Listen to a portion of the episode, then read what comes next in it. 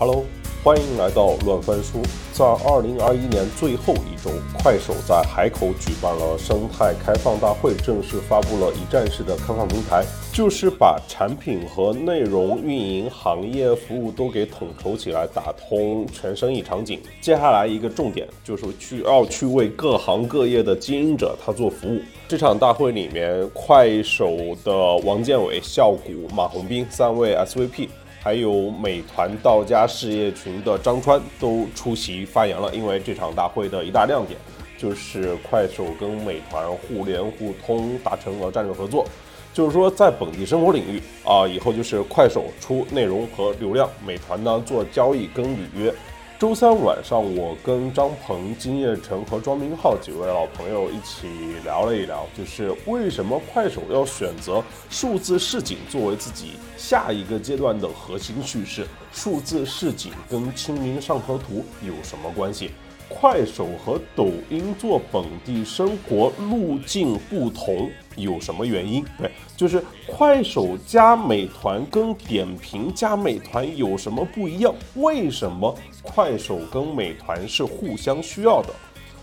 ？OK，我们先从短视频里的本地生活业务开始聊起。本地生活里面其实有两种嘛，就是一种是那种连锁的肯德基，对，就是只要你那个不论这个流量出现在哪边，其实全国都能用。啊，就譬如说金尔成，对吧？最近那个刚刚啊，那啥恋爱了，然后就是他的那个爱人所服务的那家机构呢，就是一家就是全国连锁型机构，所以说就是在我们每个人都非常熟悉。对，像这种呢，其实这个流量它投在哪一边都 OK 的，我们不管在什么地方都可以去楼下去消费到。但另外一种呢，就是我们可能很多街边的小店那种，就是说，呃，是那种是周边可能是十到二十公里的，或者三到五公里，或者十到二十公里，就可能是我们去路边买早餐，或者说去那个服装店试衣服，或者说去那个去拿拿饮料，或者你照顾那个地摊的阿婆她的生意，就是在这一个小的这个场域里面。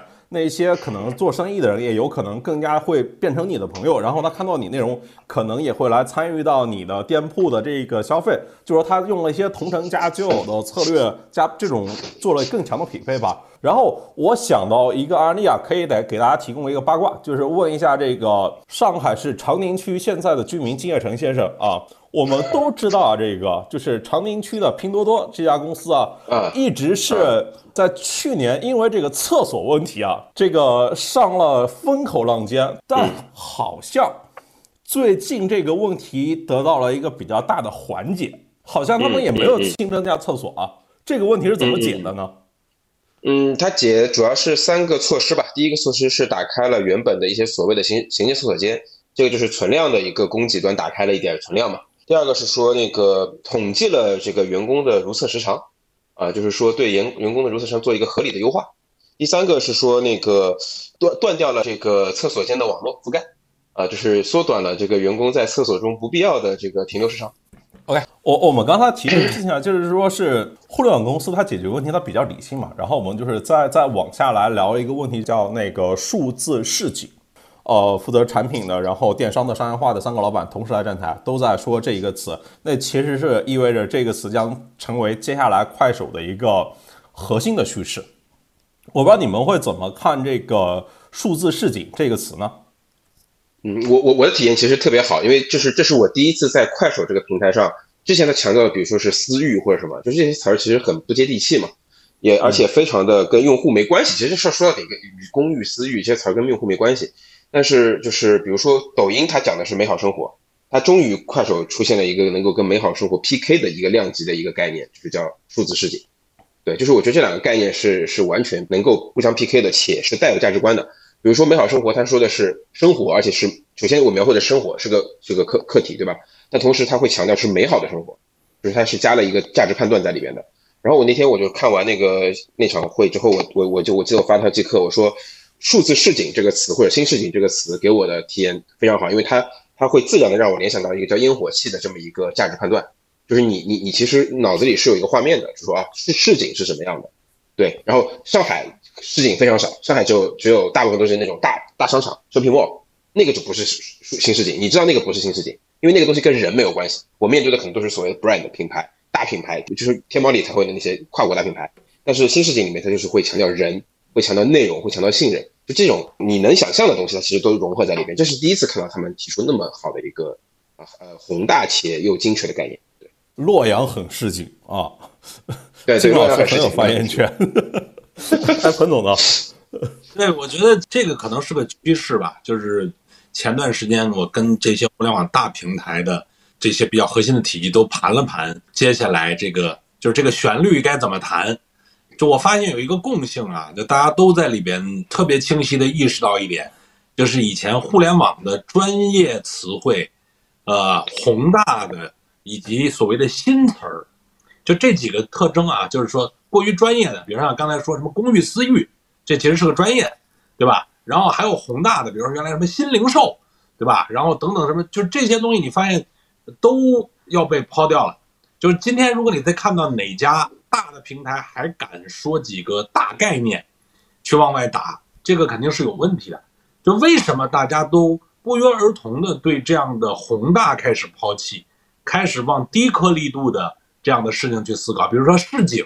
比城市，对吧？就是它其实颗粒度还低，你就感觉就是你们家旁边左邻右舍，而不是一个宏大的东西。你会发现接下来会有一波浪潮呢，这些大的平台都抛弃宏大，往往这种低颗粒度的、具象的、具体的、烟火气的去靠。这个背后啊，我觉得是两个原因，一个呢是说今天已经不是一个靠宏大的词儿支支起一块新的天空，然后就把大家卷入的这个时候了。所有人都知道，你还卷入我啥呀？你们都卷了，你还把怎么把我卷进去？就是宏大的东西拉不起来这个概念。今天能拉起来的，可能就一个一个元宇宙，一个 Web 三，对吧？就大家可能还在能扯一扯。我待会儿聊完还要再去聊 Web 三，就是今天晚夜里面。就这些东西还能再介绍宏大和新锐，然后专业而这个让大家觉得觉得很很听不懂，就是代表先进。但在互联网的传统的这个领域，已经不能再用这种方式去弄了，反而走向另一端。这是一个就是市场的红利的问题呢，呃，本身已经到了这个状态了。另一个呢，就是说，在今天，其实大的平台就是已经不太敢于去所谓我要颠覆和重新定义一个啥东西，对吧？就是然后这个东西听起来是一个不太能精准定义的，也就是你找不到根源，你看不到这个东西，你是在优化它。而是好像你要创造一个新的，要颠覆一个旧的，这种东西对于大的互联网平台来讲，今天可能都不在这样的一个心气儿上，或者说宣传的口径上，它都需要回到呃更加烟火气、更加世俗的、更加我们习以为常的东西上，然后它贴在那儿在做改进。所以某种程度上呢，就是一方面叫市场的红利本身遇到这个一定瓶颈的时候，你这时候讲宏大讲不出来。第二呢，就是说你在今天的语语境和社会条件下，你需要呢这个不要变变得过于锐利和跟人有距离，你要回到他身边去做改进，而不是在做颠覆。就是我觉得不约而同的几个大的平台对这事儿的认知呢，它体现了这个市场的环境、社会舆论的环境。呃，其实快手这个它应该不只是这种要往那个靠，就是因为我记得之前速华经常就别人问快手是什么嘛，我记得那个张楠说过抖音应该是未来的人类的博物馆，然后呃速华之前就是说快手就是清明上河图，这一次会上面我记得王建伟、马洪斌都 Q 到了这一点，就是他们想做一个数字的那个清明上河图，我还专门去查了一下清明上河图的那个资料啊，大家知道清明上河图有多长吗？这无法。它有五米长，它一共画了八百多人，就是有士农工商医普僧道三教交流，就是一用现代话说什么意思呢？就是它就是一个综合性的这个商圈，业态很丰富，然后这个商船云集，店铺林立，茶馆、酒肆、客栈、肉铺、点心铺、诊所、刀剪铺、杂货铺，经营各种的消费品类，就是各种的 SKU 都有，而且。大部分都是个体的经营户，这些个体户呢，他们就是这个热情好客，他们创造这个市场大部分的这个减肥，因为这些小商户啊，他们都是跟他们这个摊子就是绑在一起的嘛，跟他们那个店铺捆在一起嘛，就是所以说他们讲究的是什么呢？是这个是货真价实，是童叟无欺，就是他们做人做事都跟这个诚信相关的，就是说会更加的有契约。但反正是一个城市的这个完善的这个社会体系啊，它肯定离不开那些成千上万的小商贩们，就是他们是更多的是这个城市的毛细血管。然后是这个在《清明上河图》里面，我我感觉就是想，就因为主要是一个淘宝生态嘛，然后就是在综合商圈里面肯定也会有 shopping mall，但这个主体的可能就是是早点，然后是网红铺，然后是这种大家歇脚喝茶的地方。我上一场直播里面，我就跟金建成还在聊一个问题嘛，就是说这个快手它其实是一个三点二亿日活，时长超过一百二十分钟，每天的观看的次数是六百亿次微微，这样的一个占整个中国互联网带宽以及时长绝对能排第三名。但是是它给人的那个叙事的感觉，一直是有那么一点模糊的。然后我觉得就是数字市井这个词，就是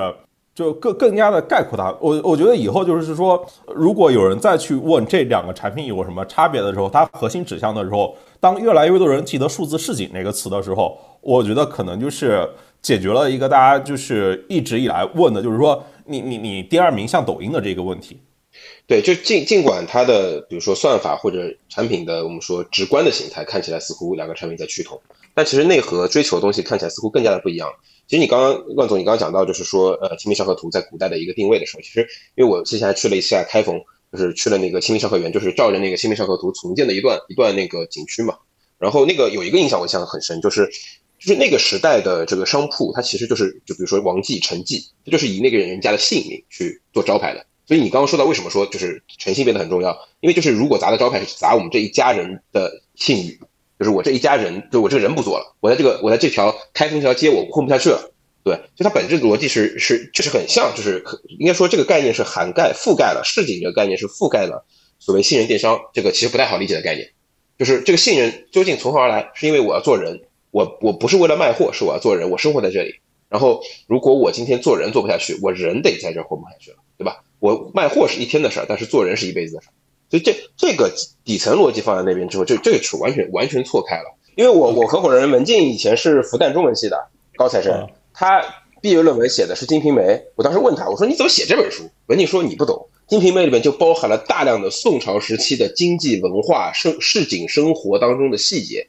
就是就是这些信息量，其实他说就跟《清明上河图》是一样的。对，就是你现在的人去研究那个时代社会，你就得靠这个这个点。虽然跟博物馆相比，它其实比博物馆。就我我我我最近也逛了很多博物馆，博物馆里面最值得看的不是那些帝帝王将相留下的重要重要艺术品，其实因为河南有很多博物馆嘛，所以不管是河南省博物馆，还是郑州市博物馆，还是洛阳市博物馆，其实很多的平民百姓的东西是最有最有看头的，就看当时普通人的生活什么样。其实马红斌他在讲那个呃商业化的时候强强调了一下，说他们第一个说他们，我觉得他说说快手粉条嘛，对吧？说粉条它是要不要把这个投放。不是以转化率或者说以投放的预算量作为一个考核，而是第一个是先把这个投放的内容是不是一种好的内容作为一个考核来看的。而这个所谓好的内容，本质上它就是也包含了在这个传播的链路当中，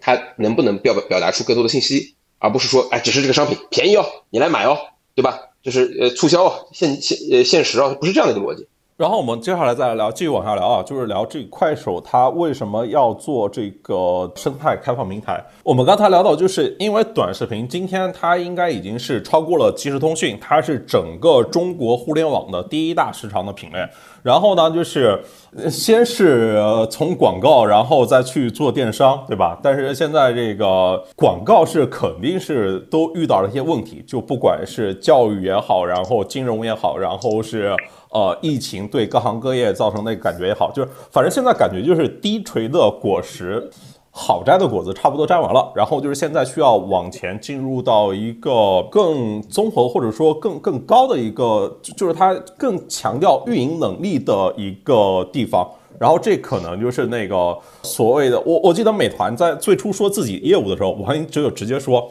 本地生活服务就是电商的二点零。所以，我我我想问一下明浩，就是现在的直播电商，它是碰到了一些什么样的问题吗？就是大家会觉得直播电商在今天这个时间点突然间被摁了个刹车，就是这个刹车可能是主动，也可能是被动，然后有这个税务的问题，当然也有别的问题。因为你会发现，就是直播电商可能从大家从一八年开始探讨，到一九年、二零年，整个这几年是小几千亿、大几千亿、一万亿，然后到今年可能一万多亿的过程当中，就这个规模、这个体量占整体电商的占比，其实已经到了一个非常高的状态情况下，你再去希望它以一个再更快速的状态去打，我觉得是就跟你刚才说，就是直播电商在初期的打的策略跟能够挖到的。呃，性价比比较高的果实，其实已经也挖的差不多了。那剩下的确实就是难的跟复杂的。然后也是因为这件事情，可能也三年的时间，呃，阶段性也遇到了这个模式的瓶颈。啊，无论是就是比如说有很多问题，今天大家开始探讨，直播电商是一定要低价吗？是一定要全网最低吗？对吧？然后呃，直播电商是一定要有佣金的吗？就一定要有坑位费吗？品牌自播到底应该什么程度？是自己来做还是交给别人来做？是代运营还是请大主播？然后又匹配着可能消费这个领域过去这半年时间的风口的调整跟变化，它它与之它它是相辅相成的，你也没你也没办法说是因为这边起的这边还是反过来的，所以几方面综合来看，我到今天我今天看了一篇稿子，新榜写的吧，就是呃他他说最开始的直播电商今天可能其实已经六年的时间，这个周期已经不是一个短周期，它是一个长周期了，它阶段性的走到了这个行业发展的呃一个一点零的状态结束了，那大家要思考下一阶段到底是什么。所以，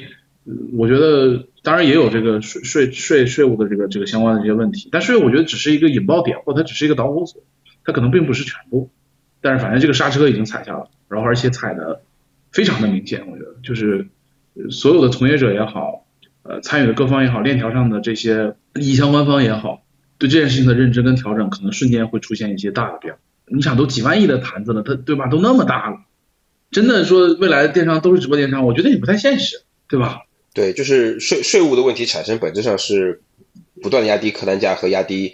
呃商家之间的这个毛利率带来的一个问题嘛。因为你压那么低，那主播要挣钱，对吧？那只能逃。朱丽安评论说，这个直播电商目前主流业态还真是低价加到主播，只是后续看大主播翻车后的比例是否会重新调整。OK，就是所以来说啊，就是现在的快手应该是把这个数字市井当成是这个电商和商业化之外的一个第三种商业增长的可能性，或者说是先把这个框架，先把这个雏形先抛来给大家来看一下。对，然后我觉得这里面它跟电商还会有一点点不一样的，就是因为就是。电商卖货都是工厂，然后跟大主播来做交易嘛。然后是这个，当他去做本地生活的时候，当他去做那种就是偏向于常委非标决策的时候，这时候可能是很多的都是那个经营者他进来了，就是因为他可能是就是他的服务或者他能够提供的那个商品，就是他可能就存在一个服务半径和产能的问题。对，然后以至于他没办法去找李佳琦带货，去找薇娅带货。当然，那现在可能是也找不到薇娅了。所所以说，他可能就是要让这些经营者自己上来。之前这些这些的产品呢，它其实主要是为这个创作者来服务的，然后是为广告主来服务的。我的下面一个阶段就是需要让这些经营者，OK，就是你你这一边就是短视频不是已经是全网占用户时长、注意力第一大的平台吗？那肯定是经营者也需要通过这个通路，然后来跟更多人去产生交易、产生可能性。但是我的内容创作能力没有这些呃，就是网红头部大 V 好嘛，对吧？就是我只能是靠自己，就是一点点积累自己的信任，或者说呢，是需要平台给我提供一一系列的工具，来更好的去，不管是粉条也好啊，或者说呃各种的商业化的工具吧，就是需要平台首先那个所谓的助销收入，然后让我能够就是让这些经营者们。这其实是一个更大的群体，就是小商小贩嘛，不只是小商小贩啊，就是让这些经营者们，就是以小商小贩为代表的经营者们，更好的融入这个社区价值。然后是他的做法啊，其实是先来跟快手和美团这些合作，然后特地用这个互联互通啊这个词啊。所以我觉得你刚才说的那个呃，有一个挺关键的问题啊，因为其实如果是直播，呃，带货，其实本质上我觉得它平台有流量的很强的分发的能力。其实是 OK 的，然后它有用户的粘性和时长，就是典型的就是是广告模式的一个变种嘛，对吧？就它里面做一些基，它不需要做那么多的跟这个呃履约交付呃那么那么复杂的那样东西，它其实本质上把流量用这样的新的方式分发出去了，其实比原来投直接的那种广告的效果会更好，它的中心化的控制能力更强。对吧？就是，所以你发现，其实，在这些这些平平台都在整个的直播电商里边是很重要的一个 player。然后，如果你要到本地生活服务呢，就刚才潘乱说到了那个很关键的问题，就是它本质上它的玩家不一样了，主体不一样了。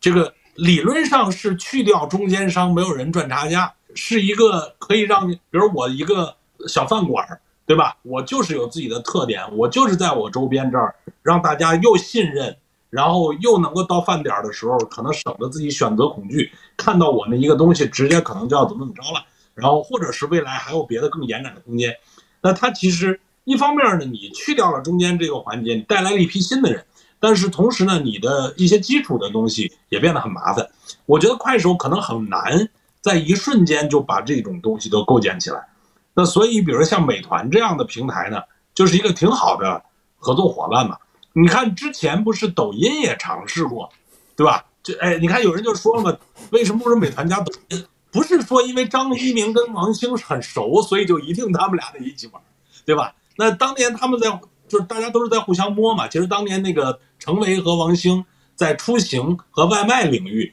里边，就是那场冲突，就就是非常典型的，就是大家都在摸索那边到底实质是什么状况，进而再做自己的选择。那当时程维可能就就上头了，就觉得你这是要挑战我啊，你知道怎么怎么着，然后他也要去做这个外卖。但其实我觉得那未必是一个最好的决策了。那其实呢，我觉得在。现在这几家呀，比如像呃，不管是字节还是美团，说白了，平台已经大到不是创始人个人之间熟不熟，对吧？就他们怎么样的这样的一个就能决定这件事儿了。它其实已经变成一个很大的系统，而且这些系统呢，确实也应该保持它足够的开放性和多样性。所以你看，这次用这个“互联互通”这个词儿，这个还是很讲究的。第一，不是什么战略的合作。不是一个什么怎么怎么着，就是说很正常的，我们就应该通起来，而且互联互通在今天是一个所有人都应该通的这样的事儿，所以它没有任何进攻性，不针对任何人，所以它其实在这个情况下是一个啊，没有什么谁在结盟啊，没有大公司之间在怎么怎么着啊，就这一点我觉得是呃，在今天也比较适合的一个方式，而且呢，其实正经我觉得美团在这些基本功层面，或者说这些比较重的事儿上。做了这么多年投入，它确实不是你一个有流量的平台想干就能干得出来，所以这个我觉得是也是美团自己比较稳的这么一个点吧。啊，这个所以我说他们的这种合作呢，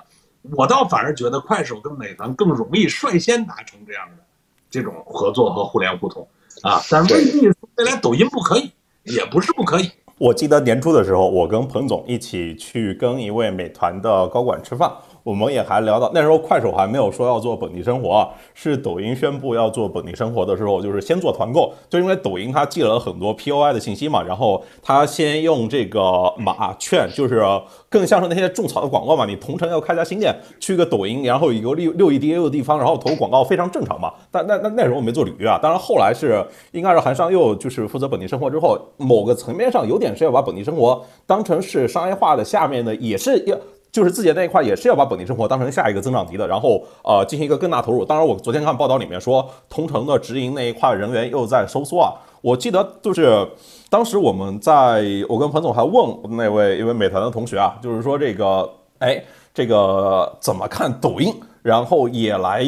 自己来做团购做本地生活这个事情，对。然后当时我们聊到一个话题，就是说这个电商啊，原本的电商里面，大家做电商的时候没有担心履约这个问题，对不对？就是因为这个四通一达，电商的物流大家都是通的，可以互相用。就譬如说那个拼多多，其实也是长在那个阿里巴巴菜鸟的那个物流体系里面。但是同城物流呢，它可能就这个两三张网，就是美团、饿了么，可能再加上一个达达。然后我们就去问这个，哎，美团同学说，哎，你看这个别人打过来，你要怎么办啊？这个事情，当他当时的回答啊，就是说，我们首先要坚持深耕本业啊，这个苦练基本功。这个淘宝错过拼多多在电商大本营，就是被颠覆这个事情啊，太让他们这个震撼了。对，就这种案例，千万不能让它这个重现。另外一个点呢，就是美团的张宽也说过，就是现在的相较于电商，可能已经百分之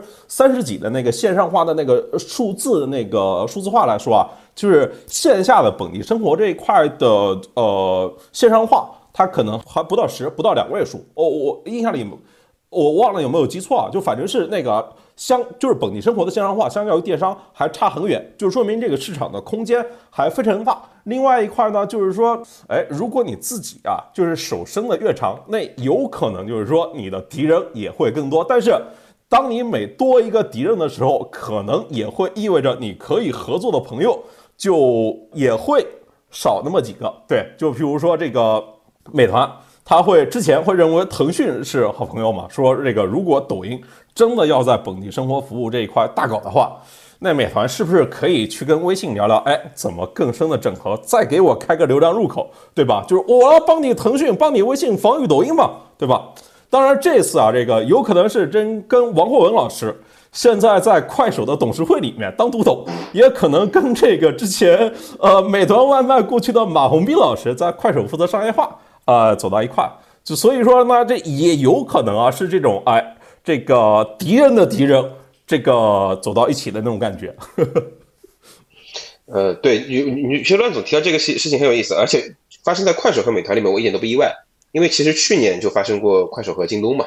就当时当时快手和京东，其实我是有点意外的，我没想到京东那么大气啊，就在在还没有互联互通这个这个。大主题旋律的情况下，就是京东那么大气，我是没有想到的。快手和美团这次合作，呃，这个具体业务流程就是是不是，比如说支付是在美团还是要发生，还是在快手上发生，对吧？还有就是说，呃，确认了是美团是以小程序的形式啊入驻快手，但同时并不只是简单的一个小程序，而是说，呃，美团也开放了一部分美团的这个，比如说到店，包括线下的服务能力啊，这个赋能给了快手。就这个合作的这个协作的互通的程度其实非常深的，不仅仅是说这是一个流量跳转或者是一个流量结算的一个逻辑啊，它在它这个流量结算逻辑上，就像有有一个服务能力的赋能，它不是一个简单的呃简单的业务流合作。就这一点上来说，我觉得双方都很大气啊。这个事儿发生在快手上我不意外，因为快手它是确实呃对对自己本业以外的业务是非常大气。然后这个这个事儿发生在抖音上，我有点不敢想，有点不敢想。对对，其实我记得去年。跟潘乱咱们那个跟美团的高层吃饭的时候，其实聊到的一个核心的问题就是，以前不就大家都说王兴这个叫什么无边界嘛，对吧？就是无限的游戏，然后大家就会把它解读为其实是无边界的扩张啊等等。其实我觉得这件事儿呢，一方面就是无限的游戏也未必就是无边界，而且呢，我觉得上次吃饭的时候一个强烈的感觉就是，美团已经从无边界变成了清晰的有边界。并甚至是把边界画得非常的明确，呃，因为我一直认为美团的团队啊，呃，未必是说他们对于未来和环境的变化有多少提前的预知，但是他撞到了一些趋势上的时候的自我的反思和把这个事儿刨根问底儿，为什么会出现这样的意外的情况，他们是做复盘做的最到位的，所以我觉得在那个时候，他刚才说那些点就是。以前美团可能不断在尝试新的东西，对吧？但突然到那一年的时候，已经明确的态度就是把自己的事儿继续做好。然后，因为这个时候你可以感觉到这个决策是对的。在今天，所有还想无边界扩的全都亏了。比如说字节去扩教育，这件事就挺痛苦的，对吧？但反而美团它自己的这个线下的同城履约的这一套这么多年累下来的东西，到今天变成了一个。哎，别人想要追上来，花的成本都很高，对吧？如果找到一个合适的方式，大家不妨一起干。所以我觉得在那一瞬间，可能已经提前体现了，就是互联网的这个竞争阶段呢，它有变化了。也就是跑马圈地的空间没有那么大，接下来就是你这个城怎么守住，你这个地怎么耕得更好，对吧？甚至怎么把贸易做好，就是你自己，你家有金矿，他家有铜矿，咱们还可能要换一换呢。就这种东西，我觉得未来成为了一个挺重要的节点。啊，就是所以那一年聊的时候，我的感觉就是他们内部对这个事儿已经开始有比较明确的感觉了。就所以这次跟快手，我也觉得金燕晨说的是对的，就是我觉得快手跟 美团这个还是挺挺能理解，确实是字节可能在这件事儿，如果说跟美团之间联手，恐怕还火候不到吧。我觉得这个事情要分开来怎么看。这个事情就是我有一次问一位阿里的高层，就是怎么看这个微信和拼多多的关系。然后跟 他跟我说一句话，让我觉得有点意外，就是他说：“哎，你看拼多多跟我淘宝对于微信有本质差别吗？对，其实都是在稀释微信的商业的广告的价值，这是从这个层面来看的呀。就是因为，因为到最后，用户可能投广告就去拼多多里面投了，然后不来微信里面投了，对吧？然后，但你你也要从另外一个层面上来看，就是今天微信的基础设施能不能够支持这些事情，对于美团来说，其实也是打开一个新的流量的口子，说不定还能够拉动这个生态。但是这个，你你让这个消费更精准，你看美团推荐算法。就是这个用户的投票，然后王兴说，美团用户的每次购买更是为他未来的生活来投票。如果我们能够知道你对内容的兴趣，你对商品的兴趣，你对服务消费的兴趣，哎，那你这个平台的价值会不会更高一点呢？对吧？就是美团它明确他说我优先服务，我效率优先，然后我服务本地中小。快手这个数字事情，可能就是要拿到更好的一个消费心智，然后以及用户的消费的画像吧。就是因为现在我们说实话啊。就是现在这个，就是美团这个商业的基础设施啊，这也不是大家想追就能追上的。就是我看那个张川在这一次这个呃会上面画了一个 PPT，第一第一个 PPT 就是讲的是说，如果我们把这个交易这个环节拆开了啊，它大概会分成六个环节。就是首先是我们对一个事情动心起念，第一个；第二件事呢，我们就会考虑掂量这个事情；第三个是这个评估选择，然后第四个呢才是这个交易购买。第五个叫履约服务，最后一个呢叫这个分享推荐。当然，又从这个分享推荐又倒回来了，可以又到这种就是动心起念过程里面啊。但是你想想，在里面这种就是你评估的选择、你交易的购买、你履约的服务，这可每项都是那个很难的事情啊。对，我分享一个前段时间跟某一位呃大家肯定都知道的一个知名的创业者，呃，就是。这过去十年应该就是也创造了很大价值，然后有一天就到他的这个就跟到他的豪宅里啊去跟他聊天，然后他其实就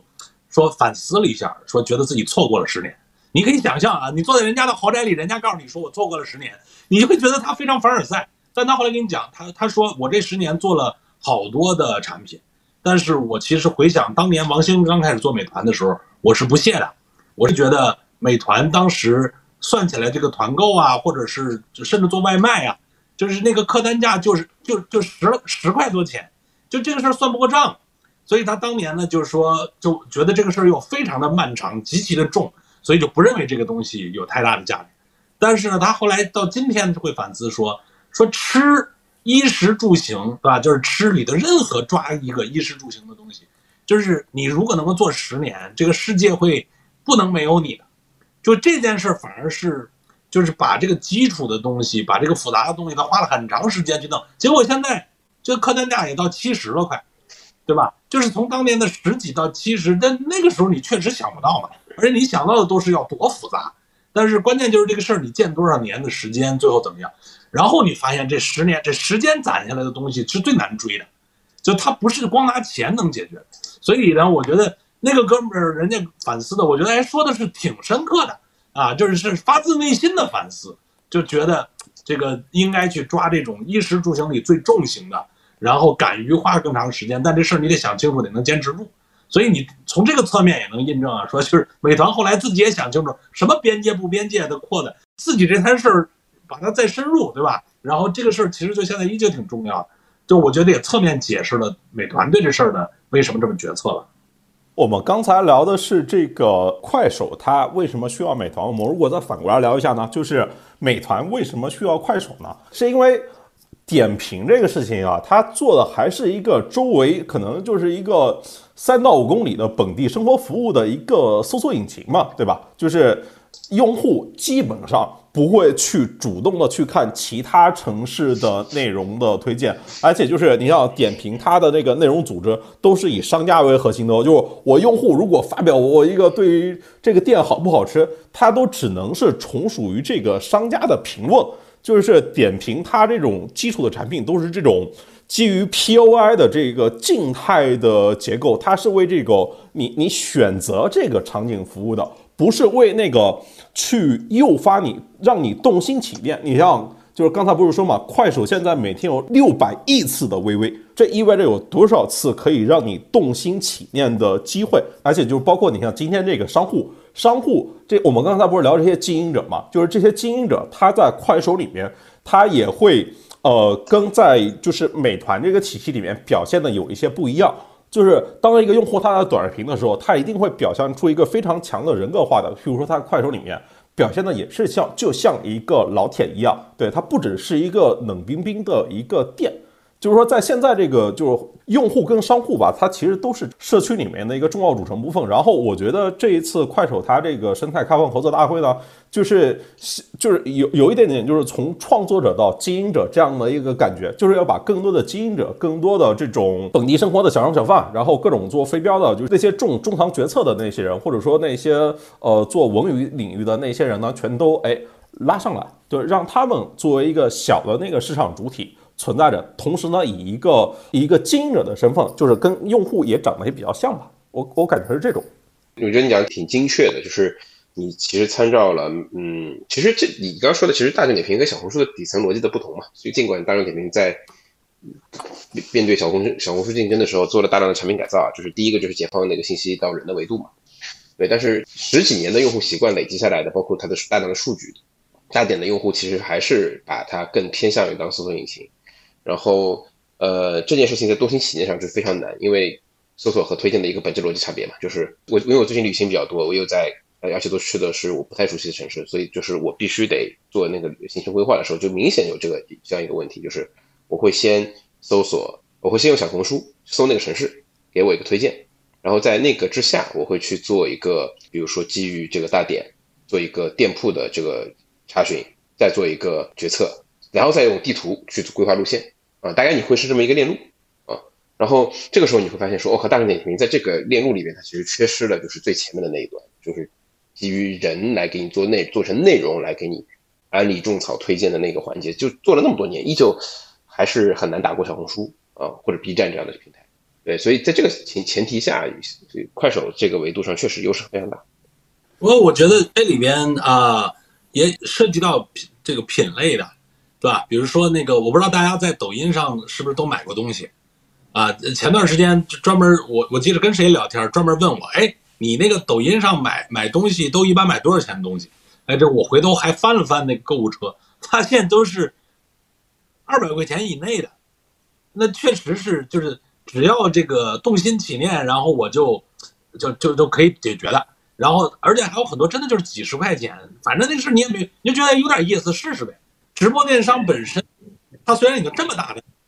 但是它在整个电商里边，并不是所有的品类都完全适合。直到今天，也不敢卖太贵的、太复杂的，对吧？就这样的东西都要简单些的。就是，所以其实我们很有时候很多一个一个变化完了以后，大家就觉得啊，一个新的趋势来了。但它每个东西都有个边界。我觉得就是看到变化的同时，去看到那个边界也是很重要的。呃，这些大平台估计在里边，他们决策的时候也肯定要多思考一层这个边界，然后所以才看这个事儿我要怎么反应啊。就是美团当时不也就是说，哎，这个抖音尝试这个本地生活，就尝试就尝试吧。就是我相信很多东西你可能还是不怎么怎么着的，对吧？你还是做不了的，所以他就会比较淡定。就这个，我觉得，但很多时候媒体大家就容易把这事儿一下就推演。就退让到没有边界的一个一个一个巨大变化，这个是特别容易出现的，跟真实的不一样的状况。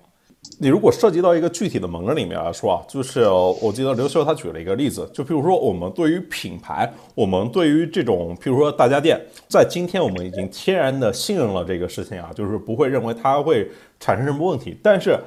谁敢在网上面去找？或者说，谁敢随意的来找那个空调维修的人员，找冰箱维修的人员，对吧？不管你用百度还是用五八，对吧？你知道你自己就是碰到的可能就是一个坑，然后就会被宰一刀。我几年前就是写过一篇文章，就是写什么，就是呃，推荐是利器，关注是重器，大意就是说是跟这个流量的那个博弈，是是跟这个流量的分配逻辑有关系的。就譬如说，如果我们在一个纯的信息流的逻辑里面啊，我们可能就会用标题党，我们起一堆的标题党，然后让用户他更容易点进来，因为只要你点进来。我就能够获得那个广告的分成，对不对？但是是如果是像我们现在做的这种直播，或者是在公众号这个语境里面，我们得兢兢业业、吭吭哧哧做出好内容，然后用户可能才会哎，就是做一个打赏，然后做出一个关注的行为。对，就是当如果这样的一个人他在网上，当他有一个自己的主要经营的阵地的时候。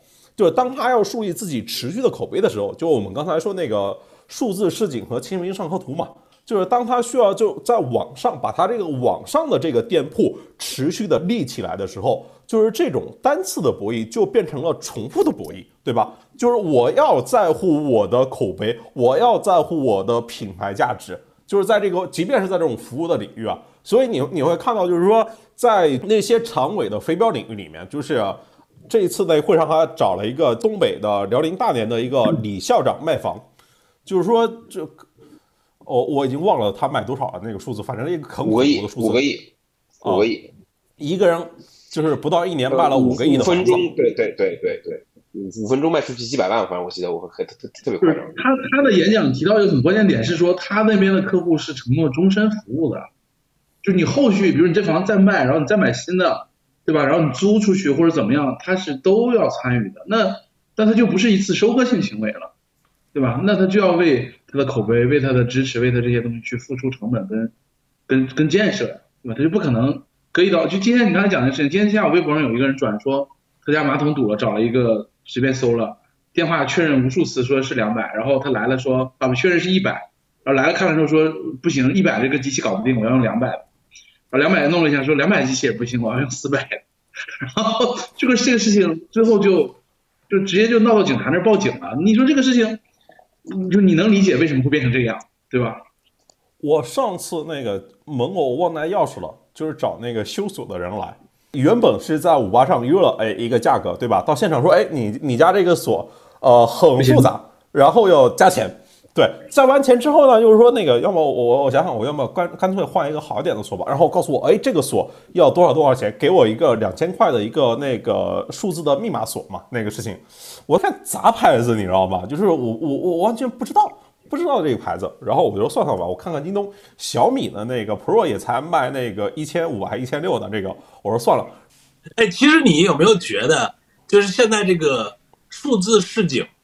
这个概念啊，就是我们带入到一些场景能想到的，就刚才你说的开锁的师傅，然后修空调的师傅，对吧？等等这样的这些东西，如果他就在你旁边儿，然后他自你是在刷这些短视频的时候你刷出来的，然后你可能就关注了一下或者点了个赞，未来能找他，然后你却经常看到他，然后甚至你能看到他一些工作的状态，就是确确实是能够建立信任。和这个直接建立连接的，就未来有什么事儿呢，就有可能通过这个平台去找。其实这个事儿让我联想到什么呢？就是你不觉得这种的数字视频反过来实际上是微信的视频号在最开始也在倡导的东西，就是每个个体都应该让自己有自己的品牌，有自己的声音，有自己的信任。我其实，在看到这个数字视景的时候，我在想，哎，这个这个大家现在要解决的问题，就是从原来。主播带货变成个体，或者是机构、商业的机构在这里面开，不管那个机构多大多小，对吧？在里边有对应的东西，这都是有可能的。因为这个本质上到最后还是，它跟这个市井呢，就是离你近，就是你就不是觉得它是一个虚幻的东西。这个人的心理其实是非常微妙的，就你觉得这人就就在我们小区，他总不会骗我们。我天天看到他在我们周边干这事儿，我觉得他应该就是靠谱。就是人其实很多的信任到底怎么建立的？他就是要有交往，而看到他一次就是一次交往，就这个东西是有可能的，对吧？所以我觉得这种，这是恰恰是在这种所谓的信任电商或者是这种呃数字化的带来了我们没有距离，我们随时可以连接，但中间短缺的是这个信任和可靠，所以这也是说从宏大问题啊，原来就是怎么快速的连上。到今天更更颗粒度低的问题，就是连上了可不可信，我放不放心，对吧？这个那这些东西，我觉得变成了一个新的主题。所以从这个数字市井里，其实也可以看到一些这样的变化。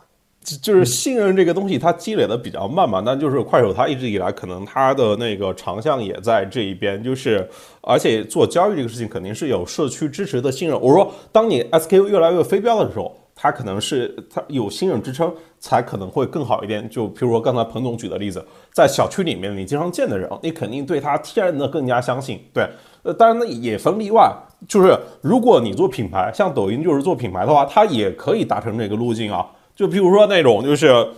我就做肯德基，对不对？这种就是有谁不认识肯德基吗？就是我天然是对这个品牌有信任，然后我肯德基，然后全国基本上所有城市我都有连锁，然后我我也可以来进来，呃，然后它的市场肯定也不小啊。这个事情，我我说是各自不同的路径啊，就是跟那个流量的差异的结构是有那么点关系的。对，没错，你说的特别对。我现在想补充一下，就是，呃，因为你说抖音的那个策略，其实我刚才呃其实有在聊嘛，就抖音的现在的做，比如说到店服务的这个核心策略，就是在冲量。这个核心策略冲量是通过大量的补贴团购券，就是从上半年开始到现在，大量的做低价补贴这个思路。我甚至看，我经常能刷到，就是抖音上面，比如说什么一千九百八十八的套餐，然后现在只需要一百九十八就能够享用啊这样的团购团购券，就是在灌输在抖音买团购券就是便宜便宜这个概念。这个基本的逻辑的基础下，其实就是，就是当年拼多多打天猫那套那套百亿补贴的逻辑，就是我首先我的服务我没法保证它好，但是怎么办呢？我给你我给你的是一个这个店很知名知名品牌，然后我恨不得就是肯德基这样的大大 K 客户拿下来，为什么？因为店多，覆盖量高，渗透率高，打肯德基打广告效率也高，然后肯德基给一个标准的补，它一个标品嘛，全全中国卖鸡的价格差不多，对吧？你给我一个我十五块钱的补贴，我那马上量拉起来。恨不得是这样子的东西，这个是是明显是抖音的策略，但这个策略其实跟市井的整个大的定位是完全不一样，就是它它它其实就是 shopping mall 的逻辑啊，它就是一个就是一个超级 shopping mall 超一个 Costco 的逻辑，对它不不是一个市井逻辑，就这两个其实把两个完全扒开之后，你发现说美团上是是什么逻辑？美团上其实也是贴合快手那个逻辑的，就是我就是有那么多商家，他那天披露的是财报里是七百万吧，他说他那个能够完呃好像。接给快手是两百还是四百万，我忘了那个数字，反正也也是一个大几百万的一个数字。对，那这个商家体量里面大部分就都不是连锁了。我举一个现实的例子，从就是我原来是这个这个这个抖音上的电商直播的用户，但我不是他的本地生活的用户。然后直到有一天，我在他平台上刷到了我们家附近一个连锁的烤肉店的优惠券，价格真的是低到让人无法拒绝。再加上我儿子很喜欢这家店，所以我们就。几乎每周末都去，然后特别有意思一点是，它的那个低价只维持了可能两个月的时间，就它的券的优这个这个有效期只有两个月时间。然后昨天晚上，这个这个我然后因为这个优惠券我关注了这个商家，昨天晚上这个商家在他的微信的公众号的推送里推了另外一件事情，昨天晚上他们在李佳琦的直播间也上线了优惠券，然后优惠券的背后的履约方是口碑，然后这个抖音上推的是套餐。对吧？你看这个不同的平台选择不同的履约的方式，抖音上是套餐，就是他定好了商品的 SKU 跟单价，以及定好了折扣。然后昨天晚上口碑那个优惠券是两百的优惠券，一百块钱买，而且这个优惠券更特殊的是，它不是单一品牌的优惠券，它是覆盖了可能超过四十个连锁品牌的优惠券。你看人家那是那是口碑去跟这四十家连锁品牌谈的一个优惠，然后交给了李佳琦的直播间，就是。你会发现，不同的平台在所谓的本地生活落地的履约这件事情上选择的策略跟深入程度，其实是有很大差别的。那当然，对用户而言，我不 care，反正哪儿便宜就是哪儿，对吧？但是你会发现，每家的业务的边界，它它它其实涉及的就是平台方的业务边界到底在哪里，你跟这个合作方你们之间的边界到底是什么样？这个就昨天晚上，然后更有意思一点是，我我们昨天晚上先看了，我跟我老婆在床上躺着看到了那个烤肉店的推送。然后我们就去李佳琦的直播间，最开始我们没有找到这个优惠券，因为这个优惠券不叫什么什么烤肉店的优惠券，它叫口碑券。然后我们再去看啊，要打开口碑的页面，我要在它的那个巨长的四十家商家的列表里去找到，哦，好像确实有这一家。结果我们最开始找的还没有找到，我说，哎，这个推送跟这个这个交易的链条复杂到我要通过超过十分钟的沟通跟理解才能找到这个东西。你像我们已经是互联网最资深的用户了，那你就对于那些。这个这个不是那么了解这东它东西的玩法的这个用户而言，这个事情就是不是太复杂了？它是不是应该有更高效的方式来去做，对吧？所以这个时候需要互联互通另外的一个词叫即见即得。这那个就是张川演讲的标题啊，八个字，就是互联互通即见即得。就是我在短视频里面，哎，直接种草，然后我就直接然后点进小程序交易了啊，应该就是这个意思。现在像美团跟快手这种合作，它肯定是，你像一个做线上的，然后流量内容；一个做线下的，就是做服务、做供给的，这样的就是都是补互相的短板嘛。然后就是线上线下紧密连接，这种肯定是当前最好做的。然后我记得张宽还说一句话，就是说这种短期看需求，长期看供给，对吧？美团拿到长期供给，然后快手呢就是每天六百亿次的微微，然后里面含了多少个短期的需求，对吧？就是线下做供给，线上做需求，需求供给相互促进，然后就会有这个种草越多，服务越多，服务越多，种草越多。就刚才提那个六个环节嘛，就是那个就完成了一个闭环。哎，明浩，你你会觉得这次跟美团的这个合作，跟之前的跟京东的合作会有什么不一样吗？就是我我觉得最大的不一样是，呃，之前呢叫战略合作是一种双方之间的公司行为跟为这件事情特事特办的一些事情，像一个 case 跟一个 show 或者一个 event。但今天就是我我在书上写的方式是说，呃，今天这件事情的实现方式是美团在快手上成立呃开了小程序。那开放小程序的基础跟标准是：第一，大家公认短视频成为了基础设施；第二。作为所谓基础设施所在的平台，准备好了开放能力，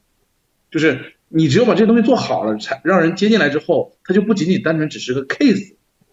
它就变成了一种常态化的运营。那那可能未来这件事情是可以再开放给其他领域的什么样的合作伙伴跟什么样量级的平台方再去做类似的尝试的。那这个东西的开始，然后以及现阶段的准备状态跟完善，对于快手这家公司而言，我觉得是阶段性的一个很重要的节点。它不像原来，就像我们去做演出一样，原来是一个一场演唱会，那今天变成日常常态化的运营方式，跟有对接的完整的 API 也好，接口也好，它以开放的方式让所有人希望在这件事情上跟快手一起满足用户更多需求的平台方、厂商跟什么样的相关方，有了一套可以遵循的相通的规则跟玩法跟体系，再去构建这套东西，那就跟当年所有人都提开放平台一样，就是不是说你今天。这个这个，你说做开放平台就做了，那你东西是否准备好了？你的内部的，无论是你内部的流量、你内部的资源、你内部的与之相匹配的所有这些东西，是要真的以产品化跟模块化的方式放在那儿，你才能作为所谓的开放。我觉得这个事情是比较重要，就是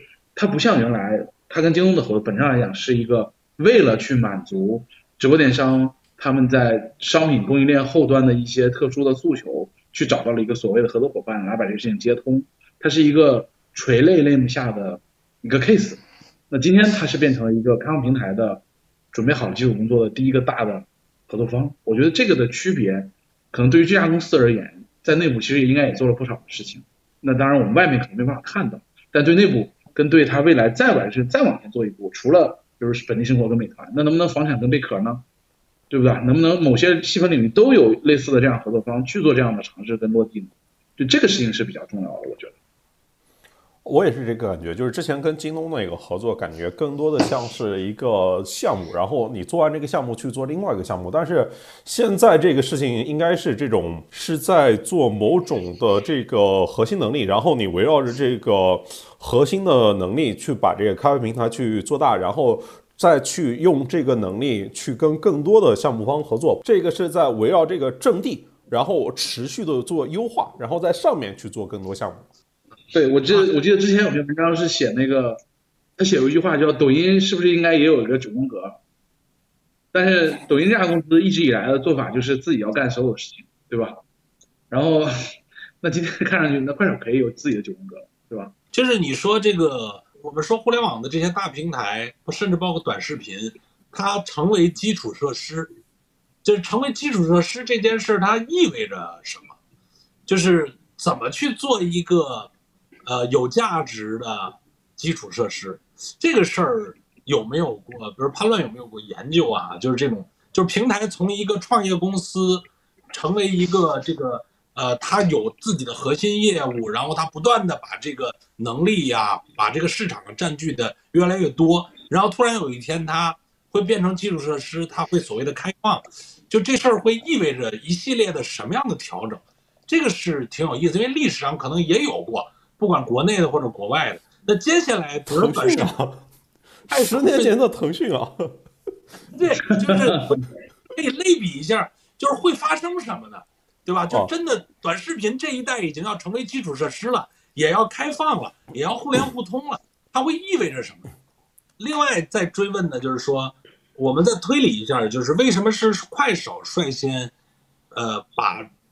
就 ready 去做一个基础设施，或者想往这个方向去走，并且用这种比较开放的方式去变成一个，可能美团是一个先导吧。那接下来可能也会还会有别的，就是为什么是快手？就是这个决策的做出，呃，是有你了不了解它背后的背景或者可可推导的一些一些原因呢？嗯，这个我其实不了解背景，但是我可以推测一下，就是这个点上其实是各家各有各的选择，就是，呃，就是抖音，抖音它选择自己来建本地生活服务这一块。就是明显他想往更往前走一步嘛，他不想让自己只停留在一个广告流量平台这个基础上。其实是抖音的野心，就是或者说它的雄心会更大一些，对吧？就是说，呃，它的核心的目的是要增，就增强它的流量的价值。就譬如说刚才彭总你说，他也会去做教育，也会去做游戏一样，就因为这些类目，它的那个就是呃，他们广告投的最狠，然后他们可能就是。你如果只吃广告这一层收益的话，那是不是有点太浅了，对吧？然后你如果去看字节的整个的业务布局的话，你像你所有这个花时间的，不管是短视频啊、短内容、长内容、短视频、长视频，然后文章、问答，所有的题材他都做了，对吧？然后你所有花钱的地方，不管是股票、金融，然后是这种装修、住房、买车，你所有钱花大类目的地方，他也全都去做了呀。对，然后你公司公司可能你要用云，然后你要用这种飞书，然后你要用各种东西，就是公司里面所有跟那个你你去采购服务的各个方向，他也都做了呀。对我是说，就是是字节对于公司要怎么它的商业化可能性想的，其实是更加极致一点的，其实是应该这么说的。然后当然的过程中也会碰到一样的问题，就是它的基础设施。就是美团做这么些年真的挺不容易的，对吧？就是不是谁都能干的，对对对。所以，做所以也也碰到了一些问题嘛。但是我说平台方啊，就是当你有这个能力、有更多画像的时候，如果有一天你真能够的话，不排除你也可以自己来做。譬如说，腾讯今天也做电商了呀，对吧？腾讯也把那个搜狗那个并购进来了呀，然后他也做直播啊，甚至还想那个参和几家那个，就就就是一年前还想参和那个斗鱼虎牙跟那个企鹅合并呢，对吧？我说这些都不排除，但是在前面的时候还是要一个更好的，但但但是这个姿态依然是对的，就是要选择更开放，然后我们跟市场上最专业的人